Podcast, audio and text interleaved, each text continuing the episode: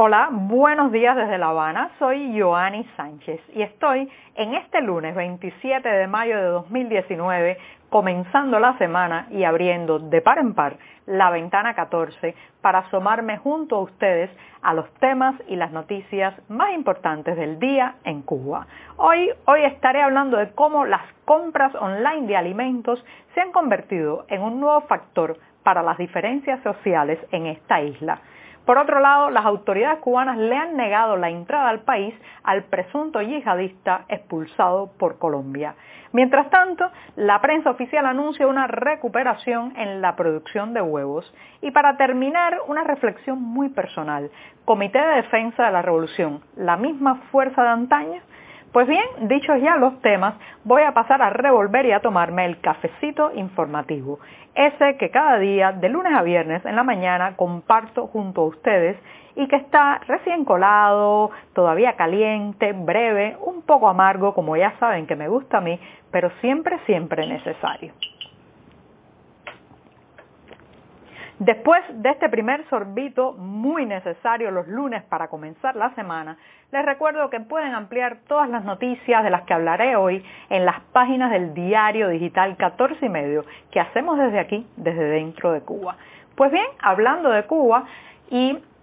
voy a pasar al primer tema que tiene que ver con el mundo virtual, Internet y la realidad física. Por un lado, como ustedes saben, llevamos meses eh, viviendo un aumento de la carestía y el desabastecimiento de alimentos en esta isla, eh, pero eh, esto, además de traer una serie de complicaciones cada día, más horas que hay que emplear para hacer filas, para comprar comida. A veces en estas filas hay peleas, golpes, gritos. Muchas veces también hay frustración porque después de horas de aguardar a las afueras de un mercado, pues el producto se termina, no se logra comprar la comida. Y por otro lado, porque también eh, muchos de estos alimentos básicos han sido racionados eh, en las tiendas en pesos convertibles para que solo los clientes solo puedan adquirir unas pocas porciones, unos pocos paquetes, es una eh, normativa, una medida que ha tomado el oficialismo cubano en aras supuestamente de que todos podamos alcanzar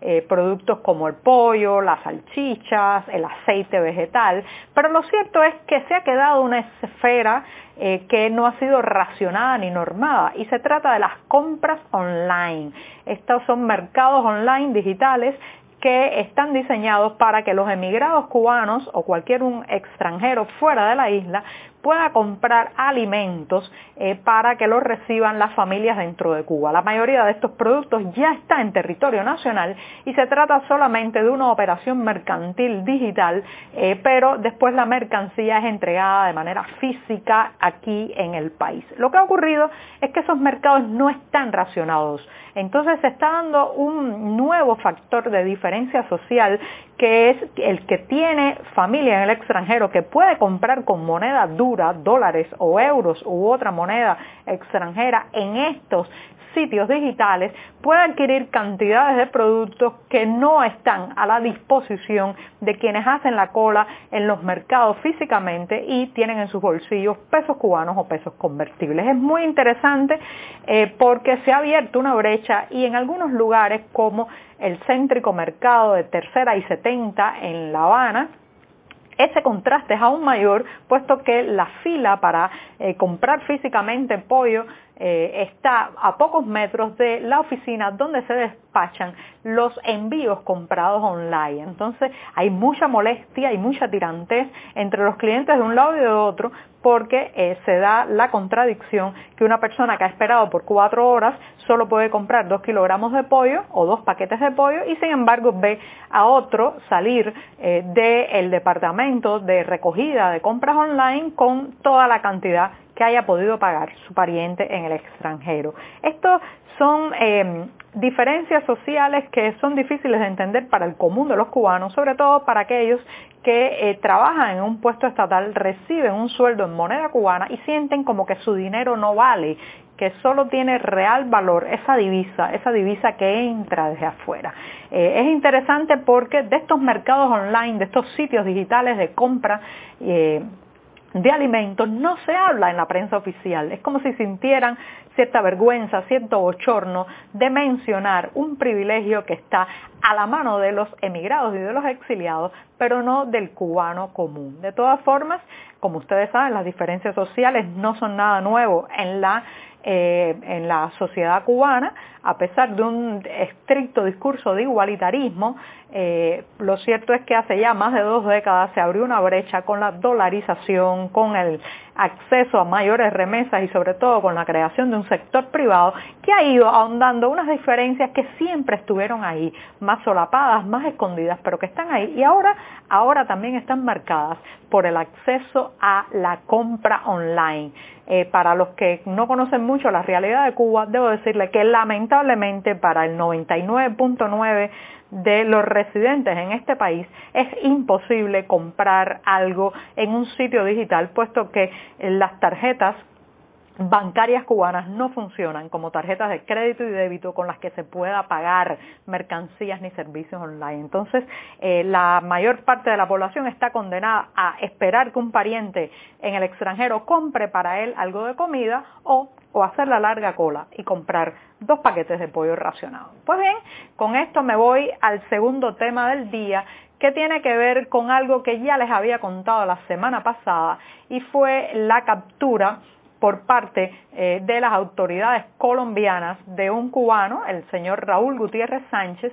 que había, pues, estaba acusado de presuntos vínculos con terroristas islámicos y de estar preparando atentados contra personalidades políticas de izquierda en Colombia. Este hombre eh, fue, eh, se intentó, lo intentaron expulsar de Colombia a partir de eh, pues una orden del Departamento de Migración de ese país suramericano, pero lo cierto es que Cuba, las autoridades cubanas han dicho que no, que aquí no puede volver se han negado a recibirlo, algo que pueden hacer bajo la actual ley migratoria vigente en la isla desde enero de 2013, porque esta legalidad migratoria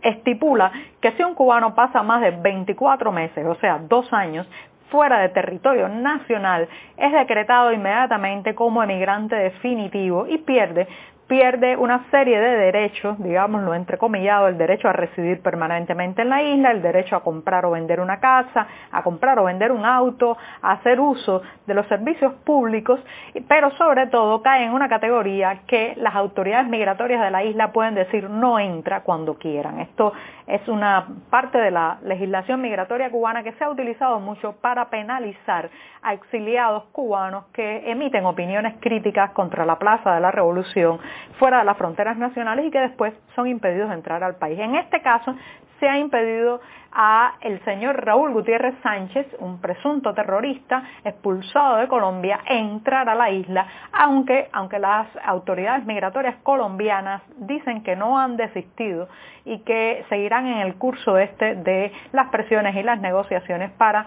para que finalmente Cuba lo acepte. Pues bien, con esto me voy al tercer tema que es una breve pincelada eh, de prensa oficial. Según ha dicho Granma, eh, pues se ha logrado una mayor estabilidad productiva en la rama avícola. Dice que para este mes se calcula un estimado de producción de 169 millones de huevos a lo largo de mayo, lo cual eh, pues eh, parece ser que va a aliviar un poco el déficit, la carestía del producto que hemos estado viviendo en los últimos meses. De todas maneras, yo cruzo los dedos para que esta información no sea solamente un titular, sino que se convierta en una realidad, porque muchas veces lamentablemente vemos cómo la prensa oficial anuncia sobre cumplimientos, cómo anuncia eh, producciones estratosféricas de determinado producto y sin embargo los obstinados anaqueles de las tiendas nacionales eh, pues permanecen vacíos. Incluso hay un, un chiste muy repetido en los años 90 y que vuelve a tener vigencia y es que las familias cubanas prefieren poner una bolsa debajo del televisor en los momentos del noticiero estelar para poderla llenar con todos esos productos que menciona, que menciona los medios oficiales que van a, que van a llenar los mercados pero que nunca llegan. Y bien, después de esta pincelada productiva, vamos a ver que finalmente si llegan los huevos a las tiendas y voy a despedirme con una reflexión muy personal que tiene que ver con los comités de defensa de la revolución, conocidos también por sus siglas CDR, incluso han dado neologismos a la lengua española como cederista, que es la persona que pertenece al CDR, y que estos grupos eh, fueron fundados ya eh, desde el lejano 28 de septiembre de 1960, por lo que están a punto casi de cumplir sus 60 años, y jugaron un rol de vigilancia colectiva muy importante en las primeras décadas eh, del proceso político cubano, pero ahora, ahora están viviendo algo que puede decir un languidecer, una pérdida de protagonismo. No es así en todo el país. ni en toda la isla, hay que decir que en La Habana se percibe un poco más quizás porque es la, ciudad más cosmopolita, más grande, pero todavía el CDR sigue teniendo muchísima fuerza en algunos pequeños pueblos y comunidades. Sin embargo, eh, en la capital cubana, eh, este, esta, esta herramienta de vigilancia del oficialismo ha perdido fuerza y se ha quedado como un cascarón vacío eh, con que ya no tiene el mismo poder de antaño, el poder de decidir quién podía tener un empleo, quién podía entrar a la universidad con sus mecanismos de verificaciones políticas e ideológicas. Siguen ahí, ahí están los CDR,